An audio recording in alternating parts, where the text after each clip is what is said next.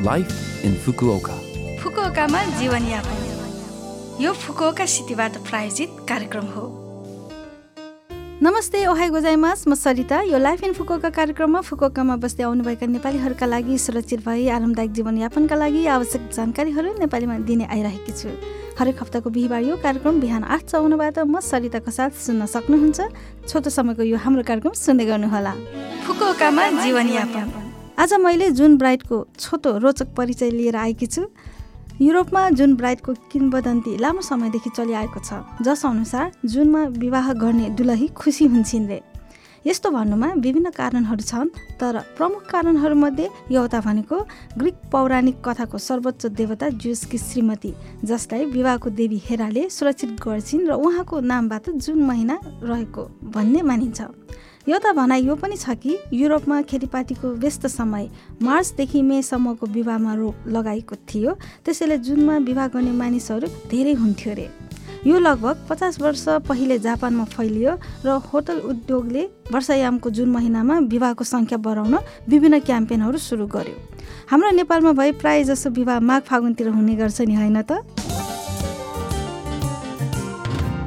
फुकुओकामा जीवनयापन आज पनि मैले फुकुओका सहरबाट जारी केही सूचनाहरू लिएर आएकी छु। पहिलो सूचना रहेको छ यासासी निहोङ्गो राजियो कोजा अर्थात् सरल जापानी भाषा रेडियो कोर्सको परिचयको बारेमा।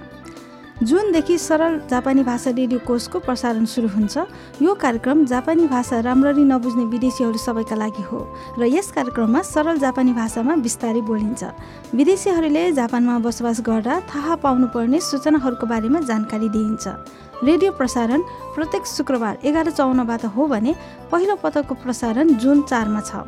बुझ्न नसकेको कुरा भएमा वा सुन्न छुटेको भएमा पनि ठिकै छ। लभ एफएमको होम पेजमा पोस्ट गरिएको स्क्रिप्टमा हेरेर पोडकास्टमा बारम्बार सुन्न सक्नुहुन्छ। कृपया यसलाई सुनेर हेर्नुहोला। अब अर्को सूचना रहेको छ एचआइभी परीक्षण विस्तृतीकरण सप्ताहको बारेमा। जुन एकदेखि जुन सातसम्मको एक हप्ता एचआइभी परीक्षण विस्तृतीकरण सप्ताह हो। रेवाको दोस्रो वर्षमा फुकोका सहरको चिकित्सा संस्थाहरूले दिएको नयाँ रिपोर्ट अनुसार एचआइभी सङ्क्रमित व्यक्तिहरू छब्बिसजना र एड्सका बिरामीहरू नौजना थिए। एचआइभी सङ्क्रमणको रोकथाम प्रारम्भिक पहिचान र प्रारम्भिक उपचार महत्त्वपूर्ण छ। एचआइभी सङ्क्रमण हुँदैमा धेरैजसो लक्षणहरू नदेखिने भएकोले सङ्क्रमण छ कि छैन भनेर पत्ता लगाउन परीक्षण गर्न आवश्यक छ। प्रत्येक वार्डको हेल्थ एन्ड वेलफेयर सेन्टरमा एचआइभी परीक्षण नि शुल्क र गोप्य रूपमा गर्न सक्नुहुन्छ। परीक्षण गर्न मिल्ने दिन तोकिएको हुनाले कृपया जानु अगाडि हेल्थ एन्ड वेलफेयर सेन्टरको होम पेज आदिबाट अग्रिम जानकारी लिनुहोला। एचआइभी सङ्क्रमणको प्रारम्भिक पहिचान र उचित स्वास्थ्य सेवा र उपचारले एड्स फैलिने गतिलाई ढिलाइ गर्न सक्छ। त्यसैले आफूलाई शङ्का लाग्ने बित्तिकै प्रारम्भिक परीक्षण गर्ने गरौँ। यो फुकुका सहरबाट जारी सूचना थियो।